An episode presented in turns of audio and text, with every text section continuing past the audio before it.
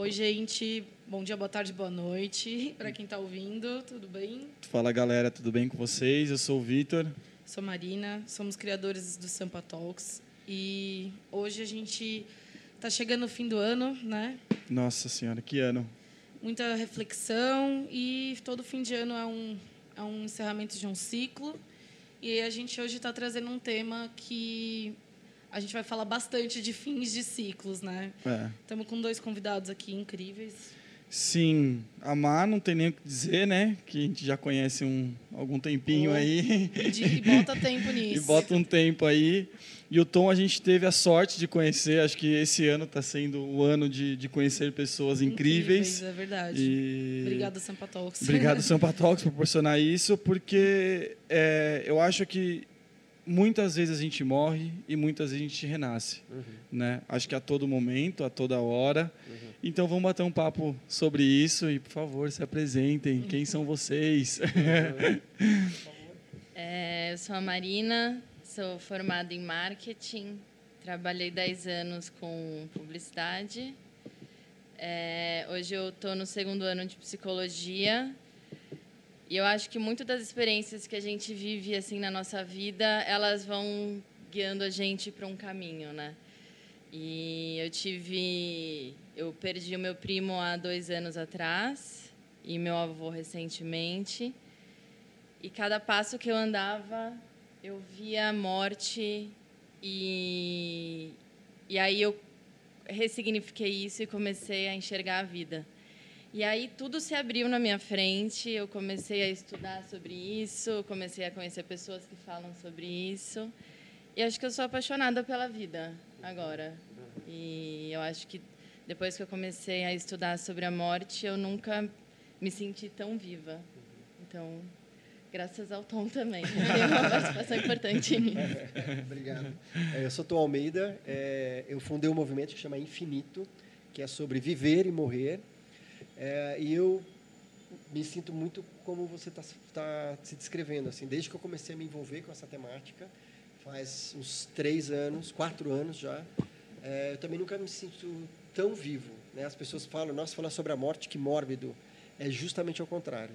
Porque é, a proposta desse movimento, do infinito, é criar tanto experiências quanto ferramentas para que as pessoas assumam mesmo assim o seu protagonista tanto da saúde quanto da sua doença e da sua vida. Porque hoje a forma como a gente vive e a gente morre, a gente não participa, a gente vira refém. A partir do momento, acho que muita gente aqui já teve experiência de ter alguém doente na família e a gente fica totalmente refém do processo de saúde, vai para o hospital, a gente fica, os médicos definem tudo. E que eu acho que tem uma parte que é super importante, mas eu acho que a gente pode participar desse processo. Então, a, a nossa proposta é e eu acredito e eu vivo isso, criando a consciência dessa nossa finitude, que um dia isso vai acabar, é, a gente passa a ressignificar a nossa vida, a gente passa a ressignificar o nosso tempo. Porque hoje o que muito acontece é, quando eu me formar, quando eu me casar, quando eu me aposentar, quando eu tirar férias, quando chegar o sábado, eu vou fazer alguma coisa. E a essência é que talvez não chegue. Então, não olhar esse olhar negativo de não chegue, é olhar assim, então, hoje, o que, que eu vou fazer hoje? Então, esse que é, o- que é o convite. É, e essa reflexão sobre finitude é uma coisa muito antiga. Se a gente for olhar no Oriente, em outras religiões e culturas, pensar sobre a finitude é, é uma prática para justamente trazer consciência da nossa vida.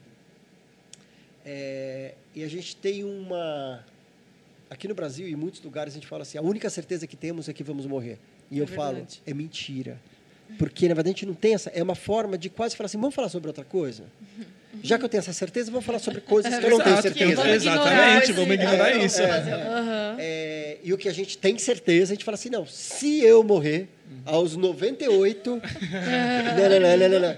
É, e é uma fuga, e na verdade eu, a minha vida mudou completamente é, por abrir esses espaços, essas experiências para se falar sobre a vida. E eu tenho recebido muito retorno, como você acabou de dizer, depois de ter vivido e começando a olhar para isso, tem uma transformação pessoal. É um processo de autoconhecimento Muito. muito Mas- profundo. É que, não sei, eu acho que a gente tem muito medo, né? Eu, eu sei- a gente estava falando antes de gravar, ah, perguntar para alguém, você tem medo? Eu morro de medo. Eu tenho tanta coisa para fazer que eu tenho, eu tenho, eu morro de medo de morrer. Uhum. Morro de medo. Uhum. Você tem medo do, de morrer de acabar ou do morrer? Porque tem duas coisas, né? Tem o morrer e tem a morte. Uhum. Você consegue definir o que, que você tem medo? É se o morrer que acabe. Você não é, quer que não acabe. que acabe. Tipo assim, ah, eu não conheço o Egito. Queria muito tá. conhecer. Tipo, eu não quero que eu morra antes de ir para lá, sabe? Compre uma passagem. É. não, é, é, que não é tão simples, né? É. Demanda, assim, tipo, muito dinheiro, é. tempo livre, mas, assim, tipo, penso nisso, tenho que fazer. Porque a gente não sabe quando, mas puta, dá muito medo. Eu dei um exemplo, mas tem tanta coisa que a gente quer fazer e eu talvez é. não dê tempo, beleza, mas... Não vai dar tempo de fazer tudo. É, uhum. não vai. Não o, que, o, que eu, o que eu fico sempre me perguntando e pensando é que eu acho que para mim, assim, na minha percepção, tem uma diferença enorme de viver e sobreviver. Uhum. E eu não quero sobreviver. Isso. Sabe? Tipo, eu não quero passar os dias após dia. Não é que eu morrer, o que você estava falando agora, é. de pronto morrer, não mas esse morrer arrastado, é. sobrevivendo de tudo, tipo, isso me dá um, uhum. uma agonia enorme, assim, uhum. tipo, não quero chegar, não é. quero ficar aí, sabe assim? É. Então, quero viver para se tiver o dia, beleza, pronto, é. acabou, morreu, né? Mas acho que essa coisa de ficar sobrevivendo, isso me dá uma é, eu acho que e hoje acho que a gente vive numa cultura muito parecida com isso, uhum. né, da sobrevivência. Eu vou arrastando, é, a gente está vivendo uma cultura de, de depressão muito forte, é, de falta de, de rumo. É, e a proposta do infinito para chamar para essa conversa também não necessariamente não é assim, carpe diem, vive, viva a vida louca. Uhum. Vou ir fazendo tudo. Não, é a consciência. Sim, a é a presença. É. não é isso. Ah. É celebrar a vida e viver o que, que é importante. Quais são os meus valores? Uhum. Eu quero ir para o Egito, então como é que eu vou me planejar para ir para o Egito? Sim. Seja que cinco anos, eu tenho garantia que eu vou estar vivo? Não, mas eu estou planejando, estou vivendo a minha vida e eu estou trabalhando para fazer isso acontecer. Realizar as coisas que então é nesse fazer. sentido e não falar assim, quando eu daí eu jogo para frente e não vivo aquilo que eu quero viver. Uhum. É, e, e uma questão de que também traz uma reflexão é como que fica é, quando eu receber essa notícia? Será que eu vou ter arrependimentos? Uhum. Como é que eu vou chegar lá? Então o que que eu posso ir liberando é, e clareando as minhas relações para que eu chegue bem. Exatamente. Sim. Era exatamente esse ponto que eu ia falar. Assim, é, além do planejamento, eu acho das coisas, das viagens, dos, das coisas materiais e tal, eu acho que para mim o mais importante é como que eu vou cuidar das relações para que a hora que acontecer comigo, comigo ou com as pessoas com as quais eu me relaciono, vai ser tudo bem. Porque a gente vai ter menos dívidas, talvez. Uhum. É, Culpa, vai ter sempre. Vai ter sempre. É, mas, mais é. mas como que eu posso olhar é, para alguém que, que me fez alguma coisa da minha família, ou enfim, olhar para aquilo e, na verdade, entender que a raiva ou, ou ficar amargurada com aquela situação não vai me levar absolutamente a lugar nenhum. E aquela pessoa está do meu lado e a gente pode se cuidar e se trocar. E eu acho que é, cuidar das relações durante a vida uhum. é uma uhum. coisa que, que vai me deixar menos angustiada a hora que chegar a minha morte. Sim. Assim. Ah, eu acho que no geral, porque vou, o lado inverso da perda mesmo. Eu não que eu não conviva com a minha família, eu acho que eu convivo o máximo que dá.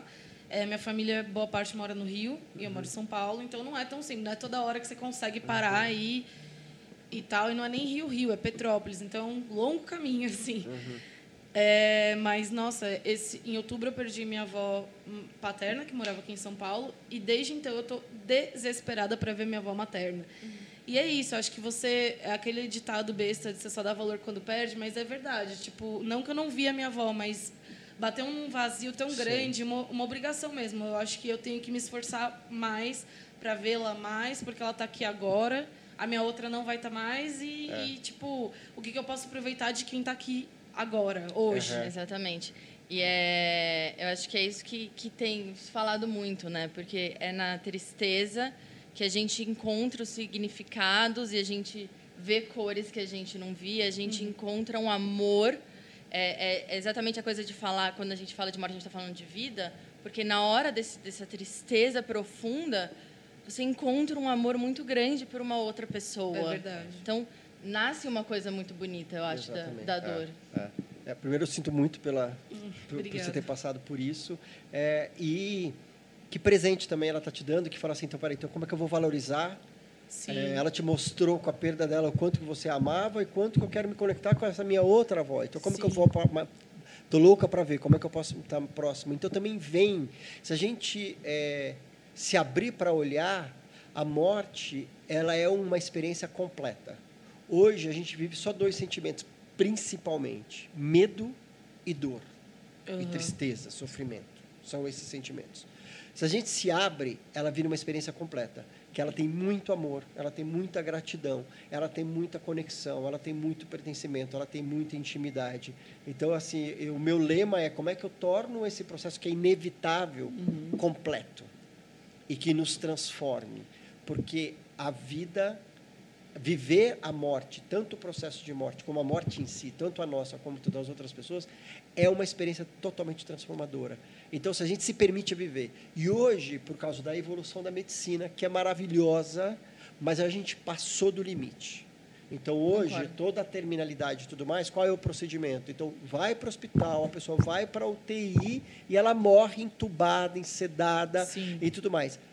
Não tenho nada contra a UTI em vários casos ela é fundamental. Tem um momento que não faz mais sentido. Sim. Então é de saber de ter esse critério. Então a morte foi terceirizada, então a gente não vive. É. E, eu... e, o pro... só, só não, um... e o processo, esse processo ele é muito rico de transformação. Uhum. E a gente não está vivendo. Então eu, eu realmente acredito, se a gente como, como sociedade começar a viver este processo de verdade, existe uma transformação na Sim. sociedade absurda. Eu acho com que é, é, tão fundamental a gente falar sobre morte, porque num papo que eu estava tendo com a, com a Marina, até que a gente já conversou também, e, e pegando esse gancho que você falou ah, do, desse processo que vai para o e tudo mais, o quanto nós que que está ali, né, não a pessoa que está na UTI, mas o nós ali, se é parente, se é família, se é amigo, sei lá o quê, a gente é egoísta. Da gente ficar batendo pé que vai ter que fazer de tudo para fazer isso, assim, é, sabe? É verdade. Tipo, porque você não quer ver aquela pessoa, você não quer ver a pessoa indo embora, você não quer perder a pessoa. E, e o quanto você fica, puta, mas será que, que, que tem que ser assim, sabe? Será que a gente precisa fazer tudo isso mesmo? É, eu eu né? contando da minha avó para vocês no, antes da gravação que na melhor das hipóteses ela ela teria que amputar as pernas, tinha diabetes, estava com problema sério de circulação, etc, etc, que já não ia muito valer. Acho que para ela pela vaidade, por tudo não valeria muito a pena voltar, seria muito difícil, muito dolorido. Mas se voltasse da UTI, que bom, a gente lidaria. Mas acho que o pior exemplo que eu tenho é, é a minha bisavó, ela estava com 90 e tralalá, Alzheimer, ela não conseguia mais falar. O cérebro dela já tinha parado num nível que ela não falava mais. Ela era um vegetal em casa e aí descobriram um tumor, foi para o hospital e a filha batendo o pé, batendo o pé que queria que operasse. Gente, chega, sabe? Desencana, desencana, porque aí até alguém chegou e perguntou: se operar, ela vai voltar a andar, a falar, vai voltar a ser a pessoa que ela era? Viva, vai ter 50 anos é, de novo. Vai cuidar do jardim dela, era uma pessoa que adorava cuidar das plantinhas do jardim, não sei o quê. A resposta, obviamente, era não. Então, cara, deixa acontecer naturalmente. Voltou para casa, uma hora aconteceu e, puta, é horrível, é óbvio, é devastador. Eu acho que até uma pergunta que eu queria até fazer para a Marina. A gente nunca está pronto, né? Mesmo quando você está vendo o processo acontecer, acho que você viveu muito com o seu primo isso. Uhum. A hora que acontece é devastador, mas ah, o que, que vai fazer? Você gosta... Não, se tivesse uma cirurgia que trouxesse seu primo de volta, tenho certeza que você gostaria que fizesse. Agora, chega um momento que não vai mais. É, é, o Felipe é um caso bem específico, assim, porque ele lutou 11 anos contra um câncer. E eu absolutamente não estava preparada para isso. É, por mais que no final existia uma conversa muito bonita com ele, ele escolheu o que ia acontecer com o corpo dele, ele escolheu uhum. onde a gente ia jogar as cinzas, ele escolheu quem que ia participar, ele escolheu absolutamente tudo, ele escolheu parar. Ele falou assim, uhum. chega, não quero mais, cansei. Ele é super jovem, né? Ele Sim. é super jovem, ele morreu com 22 anos. É. E vocês viveram isso 11 anos, né? Não, a gente tipo, viveu foi, 11 anos, não é, mas... É, tipo, uma grande surpresa, né? Exatamente, mas... mas eu vivi absolutamente despreparada, porque ninguém conversava comigo sobre aquilo. Uhum. E aí a minha fuga foi, quer dizer, acho que a minha forma de sobrevivência uhum. não foi uma fuga, foi eu não vou olhar para isso. Uhum. Eu não vou olhar. É. Então eu ia para o hospital e ficava na sala de espera sentada. Eu não tinha coragem de entrar, porque eu pensava assim, talvez ele não quer que eu entre, ou talvez eu vá incomodar, e talvez não seja sobre mim, talvez. Ficou uma confusão na minha cabeça que, na hora que é, a gente recebeu a ligação que ele tinha morrido, foi um alívio. Uhum. Foi um alívio, acho que, e para toda a família. E aí toda a família se uniu e no, no, no velório dele, não, logo depois do velório dele, que foi a cremação, eu não falava com meu irmão há cinco anos. A gente morava na mesma casa.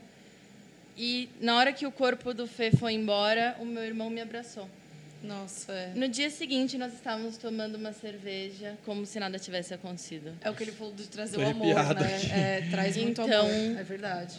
É, E aí foi quando eu olhei para a morte e falei: tem uma coisa muito linda aí. Sim. E eu preciso estar preparada, porque muito possivelmente eu vou passar por mais situações dessas na minha vida. É, E eu preciso, agora de uma forma madura, é, entender e, e pensar no outro, o que, que o outro quer de fato, né? sim. É, e, e vai passar por isso mais vezes, a não ser que você vá antes. É. Tem um dado que outro dia, em uma das palestras da Gisela, a Gisela é uma grande amiga, é, ela também é do Vamos Falar sobre o Luto, que é o número que a gente vai viver em média 18 perdas, 18 mortes.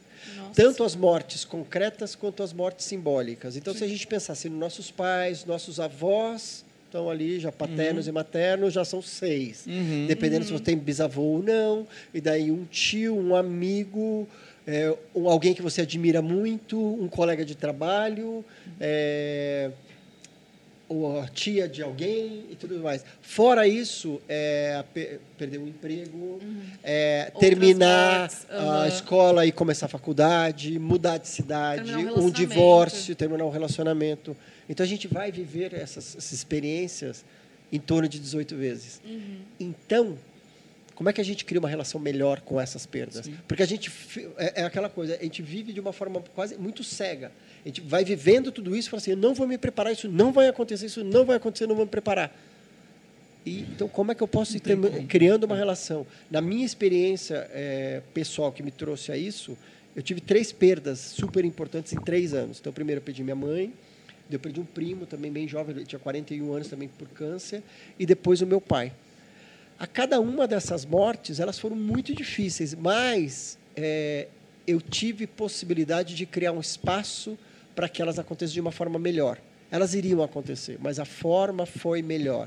Eu fui inclui- incluindo outros sentimentos, eu fui incluindo protagonismo, eu fui incluindo a gente participar do processo. É, tanto a gente como família, quanto os pacientes, tanto o meu primo, que participou ativamente, ele foi super protagonista, e o meu pai, que eu tive a conversa. É, e eu tive uma conversa depois que ele foi internado muito grave, ele saiu do hospital, e uma semana depois eu tive uma conversa. Pai, você lembra o que aconteceu no hospital? Ele falou, eu só lembro do barulho. Nossa. Hum, só lembro do barulho. Daí eu falei, eu contei o que tinha acontecido, que talvez ele tivesse que fazer uma cirurgia que ia ser super agressiva no intestino, muito arriscada e tudo mais, com muito tempo de recuperação. Falei, e a gente quer, e nós que teremos que tomar essa decisão.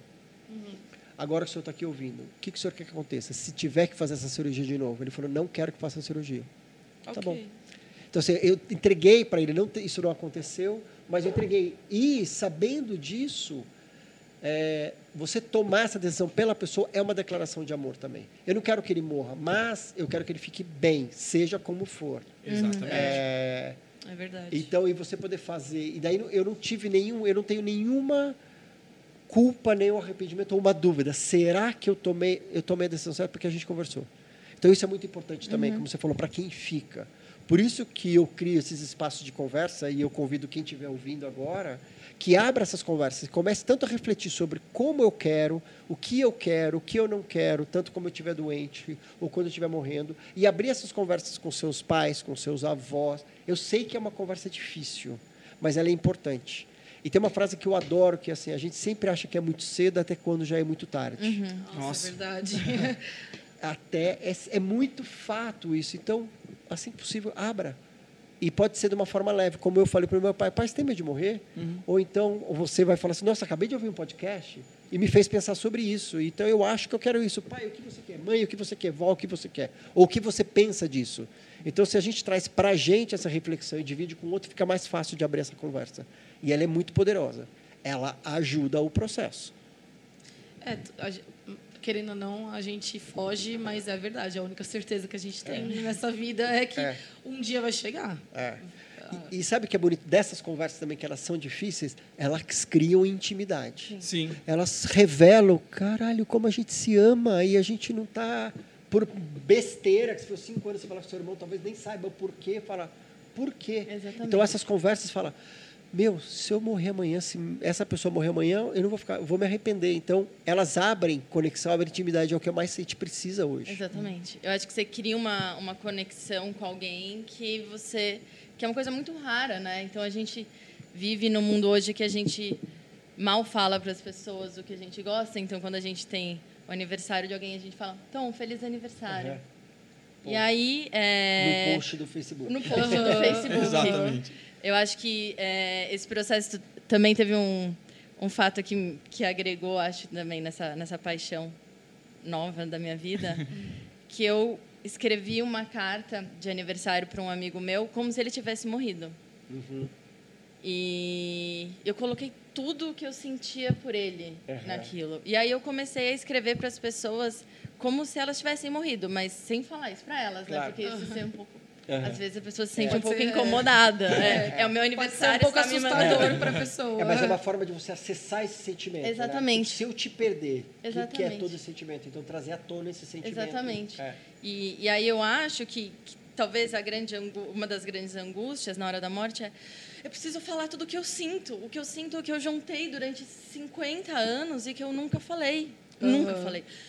E aí vai, vai, vai ah, acumulando muita coisa. Então eu acho que também uma forma da gente de- do processo da, da, da vida até chegar nesse momento da morte é falar de fato para as pessoas assim.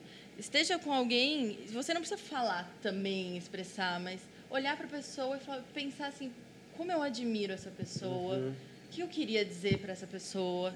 Então eu acho que depois que eu escrevi essa carta para esse amigo foi que eu percebi que ainda mais e é tudo acho que a forma que a gente vive hoje torna a morte muito difícil Uhum. porque fica muita coisa pendente, Pendente, assim, é. sabe? E essa, essa história do som que você falou, Aham. é, a- acho que você pode contar um pouco melhor do, do projeto da Yoko, né? Mas Uhum. ela é uma engenheira é, musical. Ela mas é uma musicista, né? é uma Musicista. artista mesmo, é uma Uhum. musicista. E Ela é japonesa ela- e mora em Washington. Foi casada com Joe Lennon, não. Brincadeira. E ela teve um, Fala teve um episódio na vida dela e aí ela criou, ela passou na UTI e ela fez uma pesquisa, ela descobriu que dentro de uma UTI um paciente ouve mais ou menos 509 bips por dia. Pelo amor de Deus. Os alarmes e tudo É. mais. Não, e É. pra gente que vai visitar é um inferno É, também. é. Você Exatamente. percebe isso. Imagine Imagina pra quem tá pessoa. Tá ali. Exatamente. Bip. E ela percebeu isso e aí ela, enfim, ela criou um projeto muito lindo do som que diz que é pergunta qual é o último som Som que, que você, você quer ouvir, ouvir. antes de morrer. É. E aí eu vi esse vídeo e aí eu vi no podcast de, Uhum. da Finitude e eu não consegui terminar o podcast Uhum. porque foi muito difícil para É, mim. é. E, e aí eu fiz um, um post no, é, perguntando para as pessoas para elas me mandarem qual que era o último som. Uhum. E eu criei uma playlist Ah, do último som. Caramba, que foda, então eu tenho uma playlist é, das músicas que os meus amigos gostariam de ouvir quando eles é, na hora que eles fossem morrer. E é uma delícia ouvir essa playlist. Eu não sinto a menor tristeza. Eu sinto um amor. A hora que eu ouço uma dessas músicas, eu vou me conectando com a pessoa e, me- e sentindo um amor por ela. Uhum. Então Que legal. que é lindo. isso. A vida ela vai, ela veio me trazendo pequenas provas de que Uhum. A morte, falar sobre a morte é falar sobre amor. Amor, sabe? Exatamente. Total. É, E, a, e essa, essa pesquisa da Yoko, que ela é maravilhosa, eu trouxe ela para o Brasil ano passado, para o Festival Infinito que eu faço todo ano. Gente, 2020, agosto. Agosto de 2020. Estaremos gente, lá. Estaremos, Estaremos lá, com certeza. Estamos prontos. E a- o insight dela foi o último, o, o último sentido que a gente perde é a audição. Da mesma forma como é o primeiro sentido que a gente tem quando a gente é o embrião na barriga da mãe, é o primeiro sentido. Então, porque eu estou ali dentro, eu não tenho nenhum outro sentido, só a audição. É, e quando eu morro, o último sentido que eu perco é a audição. Então, ela veio com esse projeto, que é o qual o último som que você gostaria de ouvir. É maravilhoso, é lindo, lindo. E ela, tá- ela tem esse projeto de mudar o som dos ambientes dos hospitais. De como mudar. Então, ela está num projeto super intenso de como mudar os sons dos alarmes, porque 90 e tantos por cento dos sons são todos alarmes falsos, desnecessários. Então, como mudar isso? E eles têm muita coisa que é importante.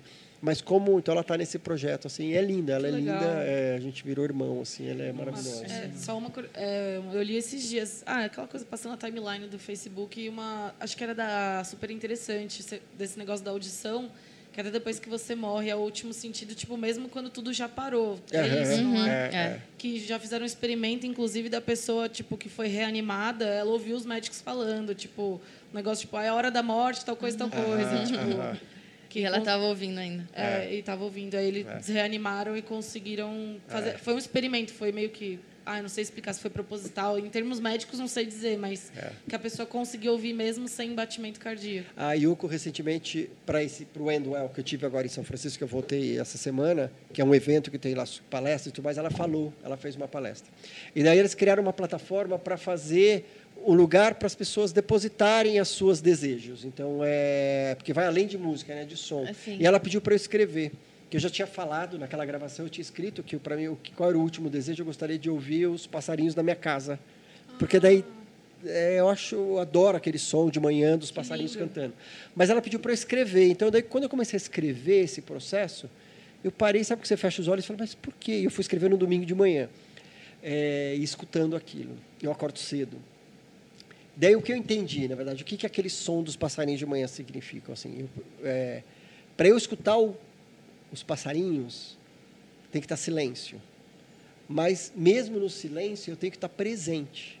Porque senão, mesmo no silêncio, você não ouve os passarinhos. Então, eu tenho que estar atento. Sim. Então, eu estou atento, então eu falo assim, que o canto dos passarinhos me lembra do silêncio. E o silêncio me faz ouvir o canto dos passarinhos. Ou seja, então, o que eu quero efetivamente é, quando eu morrer, o que, que isso estava querendo dizer sobre mim? Que eu quero estar muito presente. Eu quero estar vivendo, eu quero saber e estar consciente do que está acontecendo e estar presente. Então, o som me trouxe essa consciência do que eu quero. Lindo. Foi super legal, assim. Que lindo. E foi um processo de escrever e... Mas por que que é isso? Eu tô Sim, eu passada, assim. Eu tô aqui. Eu tô aqui, eu nossa, tô com um sério. pouco de medo de começar a falar e cair no choro. então eu tô não, aqui mas deixa quietinha ouvindo. Já vi, deixa Então, essa, essa pergunta eu não consegui acessar a resposta ainda. É. Eu, e aí, para tentar é, colar de alguém, eu fiz uma apresentação na faculdade sobre luto. É.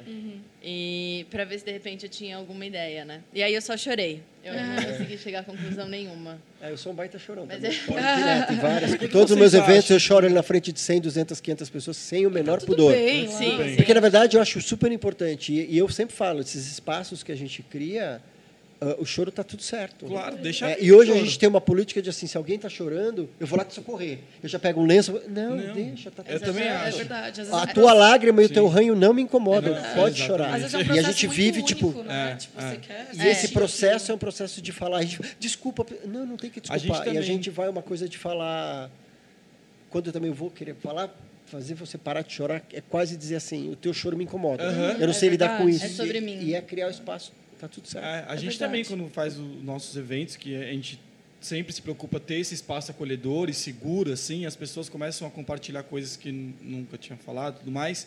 E começa, a voz começa, sabe, a tremer, assim, e Mas tal. E a gente já... chorar. E a gente já fala, fala, "Meu, deixa vir, deixa vir, deixa vir, deixa vir, vai que vai, sabe? É. Então, tipo, não tem que ter essa, esse bloqueio, assim, porque é, é bonito demais, bonito, sabe? é. Por mais é, é dor, é alguma coisa assim, mas é, ele, é, ele é bonito e a gente tem que, tem que ser compartilhado. Lágrima é amor líquido. Total, Lágrima eu é concordo, líquido. eu concordo. E eu acho que a gente vive é, nu- numa história de que a gente precisa sempre estar bem. Nossa, Sempre todo mundo precisa estar bem. Então, você não pode ver uma pessoa mal que ela pode estar chorando de. Ela pode estar bem chorando, né? Não é? Você também. Mas isso te incomoda e por isso você vai lá falar com ela. Pra você tentar. Você, você está incomodado, né? É, é- é sobre você. E eu sou a favor do choro. Muito. Choro livre, com certeza. Choro livre. por favor. é. E por que, que vocês acham que, que, que é um tabu esse assunto? Por que, que vocês acham que é difícil é, a gente dialogar com as pessoas? Ou, ou- ou acho, que, a- acho que antes de dialogar a gente tem que estar pensando sobre. Eu acho que a gente para aí ainda, assim, tipo, as pessoas não estão Ninguém nem quer- pensando. é, ninguém né? quer pensar nisso. né? Não estou pensando nisso e é por isso que acho que é um tabu também, né? Isso na, na minha visão. E acho que por- por que, que vocês acham que tem essa dificuldade enorme? Porque é, a perda. É o... É, hoje acho que é o maior tabu que a gente vive é a morte não falar, porque ela dói, que Uhum. dói falar sobre isso e a gente tem uma cultura de enfiar tudo embaixo do tapete. Tipo, eu não quero qu- qualquer coisa difícil eu coloco debaixo do tapete e não falo sobre isso. Com então é certeza. um grande tabu. Então acho que essa é a primeira questão. E eu acho que tem uma segunda questão também que é muito importante, que esse processo é, ele faz com que a gente se revele muito. Tudo que a gente a- a- é, realmente a questão da nossa vulnerabilidade, Sim. assim, de mostrar os meus medos, de mostrar minha fraqueza, de mostrar minhas culpas, de mostrar eh, a minha insuficiência, da minha dependência. Então ele, ele revela muita coisa. Na verdade, ele revela a gente humano completo. E que hoje a gente vive numa na cultura de humano parcial, que é assim, essa minha parte linda e completa e segura e resolvida. E a morte nos convida para a gente ser esse inteiro que vem tudo isso. E que, num olhar, às vezes parece que é feio, é fraco, e na verdade é a beleza da É gente ser completo. é sim. e é onde que a gente se encontra. É verdade. É quando a gente tem maior conexão, é nesse momento. Então, de novo, eu falo, e eu acredito piamente, a gente vivendo esse processo com, de verdade, é, como sociedade, existe uma transformação. Da gente conseguir se encontrar, de relações voltarem a acontecer, Uhum. né, como o caso de você e seu irmão, por causa desse processo, porque a gente se abre, a gente tira qualquer capa, verdade. qualquer camada. Sou e se aqui, Só que, mas para isso, eu tenho que ter coragem de entrar. Exatamente. Então, Sim. esse é o tabu. Então, esse é o meu convite. Como é que a gente entra? Outro dia eu falei, até no, no, no, no Finitude, de um insight que eu tive. Eu fui para a praia logo depois do festival. Estava cansado.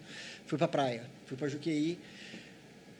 Primeiro dia, sábado, chovendo. Falei, "Ah, que tempo feio. Mas assim foi maravilhoso, que eu fiquei andando pela praia. Estava frio, mas eu não entrei no mar. No domingo, amanheceu um sol maravilhoso.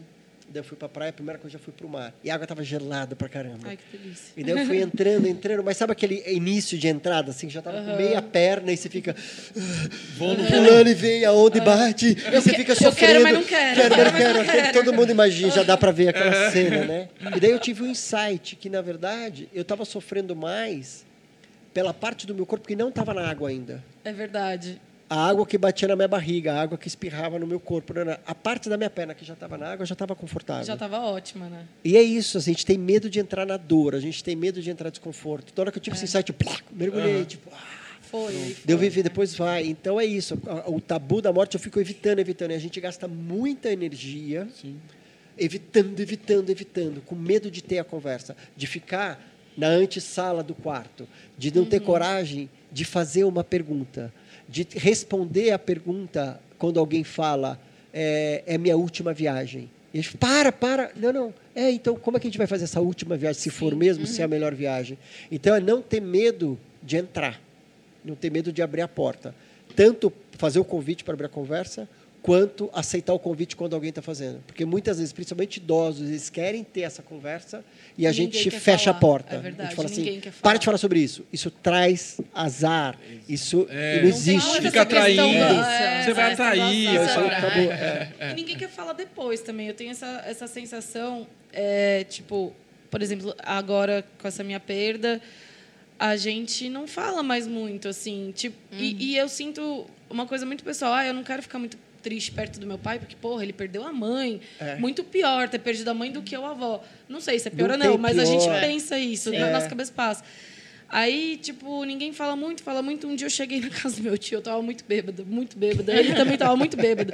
A gente botou uma música que lembrava meus avós, que lembra muito meus avós, mas a gente chorou, tudo que não tinha... Cartazes. Assim. Não, assim, a- da uma às quatro da manhã, sem parar, Que copiosamente. E foi ó, foi Delicioso. Lógico. Porque, ah, e também tem um detalhe, a gente ia no dia seguinte esvaziar o armário da minha avó, né? Então, Aham. assim, aquela tensão foi passando, a gente Foi chorou, ritual. chorou, chorou, chorou, É. chorou. Ritual. Foi um Rituais são ritual. super importantes. Sim. E eu lembrei disso também, não só pela experiência pessoal, mas só para contextualizar você, a gente fazia um. A gente está em falta disso, queremos voltar, né? A gente fazia aqui na Paulista aos domingos, botar umas, essas nossas cadeirinhas de praia. Sim. A Má eu- foi no primeiro. Foi no É primeiro. verdade, você estava lá. Estava. A gente senta e conversa com o pessoal, a pessoa senta e fala o que ela quiser, do jeito que ela quiser, a história que ela quiser. E uma senhora, na última vez que a gente fez, uma senhora sentou e falou: ah, vocês são muito jovens, vocês não vão entender do que eu estou falando. Aí eu falei: não, eu tô aqui para ouvir, eu não vou te julgar. E ela começou a falar: eu quero falar de luto. Aham. E aí ela começou a falar e chorou, desabou, falou, falou, falou. Ela não quis entrar em detalhes, só falou, deu a entender que tinha perdido o marido e mais alguém. E aí eu fiquei pensando, puta que merda, porque o, o grande desabafo dela não foi pela pessoa ter morrido, ela falou que ninguém mais queria ouvir ela falar sobre isso. Isso. As pessoas não querem mais ouvir. tipo, Exatamente. e parece que você vai ficar bem. Tipo, cara, não falar da perda da minha avó não me deixa melhor. Porque eu tô Não. pensando nisso. É, é. Posso não estar falando, mas tô pensando. E é Sim, pior. eu, e- eu acho que a gente não está pronto também, como sociedade, para escutar aquilo que você tem para falar. Então, é, eu, assim, a- a- quando eu falo sobre o Felipe, eu falo o tempo inteiro. E aí as pessoas elas ficam muito claramente elas elas é, elas querem ah não vou cozinhar tal coisa Nossa, você quer mais uma é cerveja muito real. mas, gente, eu tô falando de um amor muito verdadeiro que eu sinto por uma pessoa, independente do que aconteceu. se ela Fisicamente ela não está aqui mais, mas ela Sim. está, né? Ela tá Na na minha história, memória, tua ela tá no meu é. coração. Então, sim, sim. vocês vão ter que me ouvir. É isso. Aham. E aí eu, eu comecei a conversar com as pessoas que, que são os ouvintes do- das histórias. Eu falei, eu preciso que vocês me ouçam. Eu não preciso que vocês eh, necessariamente tentem me, Me acolher, porque é Exato. forma. É, Exato, eu não preciso ser salva. Eu preciso que vocês ouçam eu contar. Então, é, eu acho que, de repente, essa história da sua família tem uma coisa de... A, a morte aí fecha o, o portão, né? É total. E aí, então, é isso. Então, a gente vai esvaziar o armário e aí acabou. E aí, É. cada um vai viver a sua, a sua dor sozinho, quieto. E isso, para mim, é uma coisa que ela vai acumulando. Total. E ela total. vai, acho que, interferindo nas relações que você tem com as pessoas que estão passando pela mesma dor. Conversem. Sim. É, Sim. De repente, você tentar se abrir para ver o, que, o que, que tem de resposta, porque o outro possivelmente está passando por uma, uma situação, não dá para saber se é igual ou não, porque a dor é muito subjetiva, né? Mas também pelo processo de luto, sabe? Sim. É. É. é isso mesmo, fechar um portão. Ah, eu não vou mais falar disso, e aí eventualmente eu vou ficar feliz. Tipo, não é assim. É, exatamente, passou. Eu contei para vocês no início da conversa sobre a conversa que eu tive. Eu fui numa associação de idosos eh, em Carapicuíba, São Joaquim, e eles me convidaram para conversar com 65 idosos sobre finitude. E eu fui morrendo de medo. Falei, como é que vai ser, né? Como é que eles vão me receber? Porque uma coisa é eu falar com o público geral, outra coisa é falar com as pessoas que estão olhando para isso de uma certa forma mais próxima. Sim. É, e foi lindo. Foi super bonito. Assim, eles se abriram porque eu criei um espaço para eles falarem sobre aquilo que eles gostariam de falar e ninguém ouve. Então foi super importante a conversa. A gente entrou em várias coisas sobre adoecimento, sobre o processo de terminalidade, o que eles querem, o que eles não querem, sobre velório, sobre forma de. Entramos em todos os aspectos. Eu estava lá para bater um papo e ficou quase mais de uma hora e meia. Foi incrível. O que mais surgiu foi. é, mas eu não consigo ter essa conversa em casa. Eu não consigo evoluir essa conversa. Foi muito boa, me fez muito bem, mas é, não vai fazer muita diferença. Então daí a gente abriu de eu vou voltar para lá para conversar também com os familiares. E daí disso está evoluindo um projeto que eu vou contar aqui rapidamente, é uma ideia, um desenho que eu estou fazendo, porque se tiver alguém que tiver interessado em me apoiar financeiramente para a gente fazer isso, Agradecemos. né, a gente faz um jabá.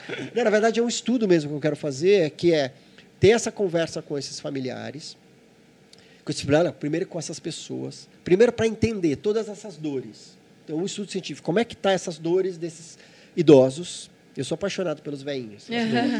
É, quais são esses incômodos e dores dos familiares? Como é que hoje é a situação no SUS ali em Carapicuíba? Qual índices mesmo, dados? Quanto que um idoso, ele, quanto, quanto dinheiro é gasto com o idoso no último ano de vida? Quanto tempo eles ficam internados? Quanto tempo eles ficam na UTI? Entender uma fotografia primeiro. Daí eu volto, daí eu estou chamando de fase de primeira de identificação, a segunda fase eu vou fazer uma intervenção, que daí efetivamente eu vou ter uma conversa, a gente vai produzir testamento vital. Testamento vital é um documento onde as pessoas escrevem todos os seus desejos para ser cuidado no final da sua vida. Quando ele não pode mais pronunciar o que ele quer, tem esse documento e ele vai eleger algumas pessoas que vão defender aquela causa por esta pessoa. Então, promover essa conversa e criar os documentos, todos os, os testamentos. Então, ter essa conversa tanto com os idosos quanto com os familiares. Ir no SUS com todos esses documentos, explicar, falar assim, ó, esta comunidade é assim que ela quer ser cuidada. Então, entender como que isso aconteceria para criar isso e daí falar, vivam. Nossa. E depois de um ano eu volto, ou seis meses, um tempo volto, para ir fazendo uma identificação como que isso impactou a vida e a morte dessas pessoas. Porque só de criar esse espaço de conversa, falar assim, tirou esse peso, está escrito no papel, meu filho entendeu e tudo mais, eu passo a viver. Essa conversa cria intimidade entre os familiares. Então ali eu já tenho um impacto de qualidade de vida na vida desses idosos. Eu tenho um impacto também no SUS, da forma como isso acontece. Mas eu começo também a ver, tem um impacto financeiro, tem um impacto na qualidade de saúde dos profissionais, tem um impacto entender esse impacto e daí fazendo esse estudo, daí eu crio um caso, né, eu crio um, um estudo que eu posso depois trabalhar com política pública, de chegar em outros centros Sim. de idosos e falar assim, ó, oh, esta é a fórmula, vamos começar a fazer ou não, como é essa fórmula? Que então legal. é um projeto Uau. que eu tenho para o ano que vem. Estou em busca de Uau, financiamento. Mas é, porque parece que essas pessoas Uau, não estão sendo vistas, né? Parece que os desejos não estão sendo aceitos ou recebidos e tudo mais. E o que a gente pode fazer com tudo isso? É, é, essa, essa coisa do testamento vital, eu acho que é uma coisa muito importante que a gente pode fazer. Né, assim, não é importante a gente também tentar fazer isso enquanto está tudo bem, né? Isso. É. Porque aí a gente consegue. A gente tem um certo tempo, entre uhum. fazendo aspas, é, para dar uma pensada, para entrar e aí sair de dentro, entra de dentro, dá uma pensada, sai, vai tomar uma cerveja, depois volta.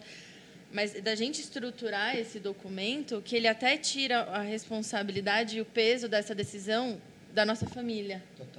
Então, é, facilita o, o, o, processo também daqueles que a gente que Nossa, fica. E é um processo Sim. de autoconhecimento. E é um processo muito, de, é porque um processo assim, o que, que é importante para mim?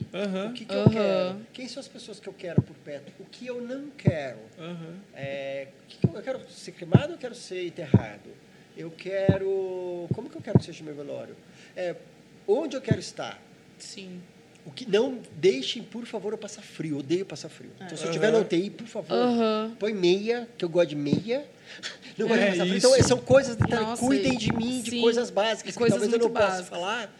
E... e... que talvez as pessoas também não pensem, é, né? É, tipo, e então, no, é no eu, festival é. desse, desse ano, teve uma, uma das palestras que eles listaram. É, são 90 escolhas, decisões que você tem que fazer para o seu funeral para o seu funeral? É, 90 decisões. 90. Caramba. Meu detalhes, funeral. Detalhes, é. Imagina, então, quantas decisões que você tem que tomar nesse momento que você está totalmente abalado emocionalmente. É. Então, quantas decisões que você pode tomar antes. É, eu tenho e daí, uma... só para viver a dor, porque você nem consegue viver a dor, porque você está nessa Pensando. parte burocrática. É, ah, eu, tenho, eu, tenho, uma lembrança que quando eu tive uma perda, né, é, e, e a minha avó sempre falava que queria ser cremada, queria, queria né, que fosse assim. E ela faleceu e, e ela foi enterrada por desejos de, dos outros. Dos outros é. né? E ela sempre falou que não queria. Eu, não, o bicho vai me comer, blá, blá, blá, blá. sempre falou assim de uma forma muito debochada e tudo mais. Mas é, é, isso, o tempo inteiro a gente pensando no, no que, que é bom pra gente, sabe? O que, que vai confortar o coração da gente de que é isso, que eu quero assim, é. pronto, beleza. E você não é, eu não sei, eu acho que tem um desrespeito enorme. É, acho que talvez seja essa palavra, assim, na minha visão, assim, um desrespeito enorme de você não é, você entender, colocar, que é super difícil, óbvio, né? A gente está falando assim de uma maneira muito mais parece é, fácil, tá né? Aqui, tá... É, parece fácil. Estou aqui sentadinha então, aqui no tipo, escritório, dos tá dois lados, assim, eu, tô, eu, tô, eu, fico pensando, mas poxa, te pedir isso só, sabe? Não, não, é, e é. até uma. Mesmo com o testamento, mesmo que você. Te, você acho que tem uma procuração para duas pessoas serem responsáveis pelo documento, é uma briga no hospital, é uma briga na UTI. É, de um do seu advogado e de algum outro responsável legal que acho que é principalmente alguém da sua família né e dentro do hospital é muito difícil colocar aquilo em prática é por isso que é Sim. importante o, o, o, mais importante do testamento vital é o processo é o processo primeiro eu olho para mim Primeiro eu olho para mim nesse processo, depois eu falo com as pessoas ao meu redor, todo mundo alinhado, todo mundo entendeu. Então, se eu te coloquei uma pessoa para ela ser o meu porta-voz e ela não entende, não aceita, eu vou ter que colocar uma outra pessoa. Uhum. Então, é esse processo. Daí eu vou falar com o meu médico, eu vou, então eu vou amarrando todas as pontas. Que para que no final o testamento vital nem seja necessário. Exatamente. Hum. Todo mundo já está ciente, Esse né? É foi o que você foi é que a Má falou. É. Vamos fazer isso quando a gente está bem, quando a gente é. consegue, né, entender Sim. o que a gente gosta, não gosta. Ou até fica fazer... dúvida. Depois ficaram, ah, mas ah, minha avó queria ser cremada ou enterrada. Tipo, beleza, resolvemos que você tem que resolver relativamente rápido, mas é. depois passou e falou, putz, E aí, nunca Será falamos que disso. é? É isso, a gente nunca falou disso mesmo. É. Tudo bem, foi super jovem, ela tinha 71, então realmente ninguém estava esperando, mas podia saber, a gente teria como saber. Acho que é isso, 65 anos já é uma boa idade para você trocar essa ideia, né? Quer dizer, qualquer hora é bom, mas hora, é. já que você já chegou lá nos 65, vamos começar a conversar sobre isso. E eu, eu acredito muito, assim, então, acho, é, no poder de transformação das coisas através desse autoconhecimento. Total. Eu acho que Total. a tua visão de mundo, do, que é, da importância das coisas, é, do seu dia, do- das coisas que você quer carregar na tua vida, mudam. Tudo Total. muda. Total. É, eu falo isso por experiência própria e de diversos, diversos depoimentos que eu recebo das pessoas que participam dos eventos, do festival, do Cine Clube da Morte, da Morte no Jantar, é, o Death Over Drinks, que outro dia eu fiz também. Amei. que é espaços, eu falo assim, falar sobre a morte parece indigesto, então eu tenho que fazer diferentes convites. Aham. Então, porque então eu faço um convite de cinema para quem é de cinema, eu faço de jantar para quem é de jantar. Então eu vou convidando é, e como eu comentei, que cria-se um espaço de conexão e intimidade. Sim. E é muito legal porque o perfil é, das pessoas que frequentam esses espaços é muito diverso. Então a conversa fica mais rica. Por exemplo, o Cine Clube da Morte é um evento que eu faço todos os meses aqui no Belas Artes, aqui na Consolação. Fica o convite com a aí, Paulista, galera. fica o Fica o convite. convite. Agora a gente vai tirar férias, janeiro e fevereiro, mas em março a gente retoma. Legal. Uma vez por mês, a gente passa um filme com a temática da morte e a gente conversa com a plateia. Sempre lotado, então eu tenho uma terça-feira com um filme falando sobre isso, tem em torno de 100 pessoas. Do maior, da maior diversidade possível. Então a gente tem pessoas como vocês, super jovens, muitos jovens. É, a gente tem, às vezes, paciente, a gente tem familiar, a gente tem pessoa que está enlutada, então vivendo luto. A gente tem pessoas que são curiosas sobre o tema. Então fica super bonito. é, cada um com essa sua perspectiva olhando para aquele filme. Então, tem diversas visões, então é muito Sim. legal. Ah, e a conversa é super rica. Então, é, é uma delícia fazer isso, assim, Sim. sabe? De quanto que isso conecta. Gente, vai ter evento do Sampa Talks falando sobre isso Vai, em 2020. com- com Marina já, Tom, Marina já são os convidados, óbvio, né? Tem- a gente tem mais duas perguntas para fazer. Eu vou fazer uma antes da nossa última, que é a nossa de praxe. Mas, bom, a gente está falando aí de um, de um fim de ano, né? A, o, a, morte. a morte de 2019. Da década também, né? da década. É. E ah, eu acho que como que a gente pode deixar aí uma, uma mensagem de repensar o que a gente vai, pode melhorar em 2020 questão de porque eu sei também que não é tão simples a gente- a gente está aqui falando um papo gostoso mas putz, por um lado eu também tenho que trabalhar todos os dias tenho que fazer um monte de coisa que eu não gosto claro. e que eu não queria fazer e, e aí você para e pensa putz eu vou morrer eu vou ter passado todos os dias fazendo X coisa. Então, como é que eu posso. Como é que a gente pode deixar aí também um recado de começo de ano para a galera repensar o- os próximos anos? É, eu tenho um convite. É, Por favor. Eu acho que, que o, o fim do ano é o momento da gente se olhar no espelho e ver o que, que a gente está vestindo. Então, eu estou vestindo, puta, Marina publicitária. Essa roupa tá, tá- tá pesado. Isso aqui tá, tá difícil. Estou vestindo a Marina que está passando pelo luto. Estou vestindo a Marina que está com raiva da avó. Eu estou vestindo. Então, eu, eu coloquei várias coisas eh, durante o ano e que algumas delas são muito pesadas. E, e quando acho que para a gente entrar nesse nesse ambiente que é o ambiente que, do mar, né, que, que que você comentou, a gente tem que estar pelado. A gente tem que tirar tudo isso. Então, o- acho que o meu convite pro pro, pro começo do ano que vem é só veste aquilo que de fato é bom. E aí, e, e mesmo coisas como assim, ah, eu tenho que trabalhar todo dia, reconheça que aquilo é pesado. Reconheça que isso não faz parte de você, é só, um- é só uma bolsa que você colocou aqui do lado. Não e te- que, e que você está carregando. Mas é, tirando tudo e olhando o que você está vestindo, você vai encontrar aquilo que é você de essência. E com essa força é que você consegue viver um novo ciclo, alguma, alguma coisa que vai recomeçar. Assim. Eu tenho feito isso. Perfeito. E pode ir planejando a viagem para o Egito no meio E disso. pode, exatamente. exatamente. É, eu acho que é, que é super bonito o que você falou, que eu acho que assim, o que que a gente precisa deixar morrer, então, em 2019, para que o a gente abre espaço porque vai nascer em 2020. Então, acho Sim. que esse é o primeiro convite. Né? O que, que eu preciso deixar morrer? Quais os medos que eu tenho que deixar para trás? Quais as decisões que eu não estou tomando? Quais as dúvidas que eu não estou olhando? Quais as conversas que eu não estou tendo? Então, o que, que eu preciso deixar morrer para nascer? que a gente carrega, Também, né? então olhar pra tudo E a isso. gente gosta Coisas disso, né? disso, Você é bem nossa. viciado em culpa. Nossa, Muito. É, e daí eu também queria deixar um desafio. É, se é, a gente tiver só até o dia 31 de dezembro para viver, Uau. Quais são as coisas mais importantes? Ou é quais as mensagens que você gostaria de deixar para as pessoas se dia 31 de dezembro fosse o seu último dia? Que tipo de mensagem, que tipo de carta, que tipo de declaração que você quer fazer, que tipo de relações que você tem que resolver? Então, esse desafio. Se dia 31 for o seu último dia de vida, que, que você vai mudar Que lindo. em relação às suas relações pessoais? E deem cartas de presente de Natal. Sim. não Ah, precisam comprar. Cara, quando você tava É. falando Ninguém disso, precisa comprar. eu tava pensando exatamente, cara, acho que eu vou escrever umas cartas de Natal, Exato. que eu fiquei bem... Vai ser lindo. e assim, sim. não precisa ser 50. Se você conseguir fazer duas, tá Sim. ótimo. Claro, Sim. você botou duas, dois sentimentos pra fora, tá maravilhoso. E se alguém ace- aceitar o desafio, marquem a página do Infinito no Instagram. É Sim, infinito. marca a gente. É, São Paulo Talks, infinito.etc, de etc. Então, infinito.etc. Legal. É, pra gente saber disso Pra gente tudo. também compartilhar, A sigam. gente né? quer saber É, das cartas. Quem Sim. quer saber das cartas. Exatamente. E falando em cartas, eu acho que tudo que a gente bateu esse papo até agora, e antes de, de ir para os finalmente, assim, de agradecer e tudo mais, é, o tempo todo a gente falou em conversar, né? O tempo inteiro a gente falou de colocar para fora, de levantar essa conversa e tudo mais. A gente tem uma, a gente tem duas palavras que eu acho que nos definem.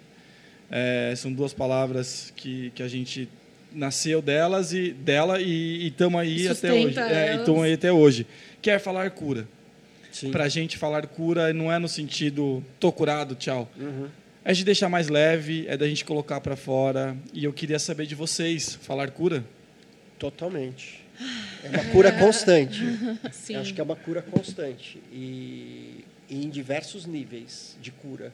Então, independente da saúde. É, tem a Ana Michele, que também eu vou dar eu chamo a dica aqui, que ela tem um perfil que chama Paliativas no Insta. E ela acabou de lançar um livro que chama Enquanto Eu Respirar. É maravilhoso, É maravilhoso. o livro.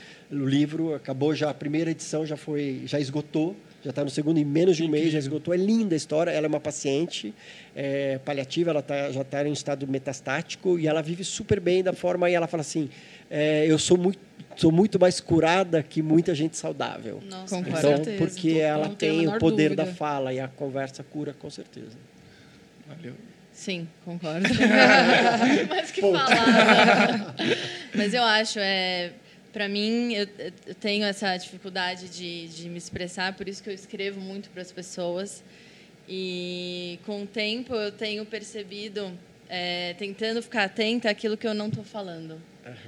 O que, que, que eu não falei? Porque a, a minha garganta começa a doer. Então, é, eu estou fazendo o trabalho inverso, de reconhecer aquilo que eu não estou falando. E aí eu falo no chuveiro, aí eu choro no chuveiro, e aí eu me expresso no chuveiro e, e, e, e vou fazendo a cura dessa forma, assim. Mas é um trabalho de formiguinha. Falar nem sempre é Sempre fácil, é é mas verdade. cura. Nossa, É verdade. Cura. Bem difícil, às Bem vezes. difícil. É, mas acho que a gente é, ter essa percepção e vamos tentando colocar isso no dia a dia. O que incomoda, o que tá bom pra caramba, vamos valorizar Uhum, também e puxar conversas.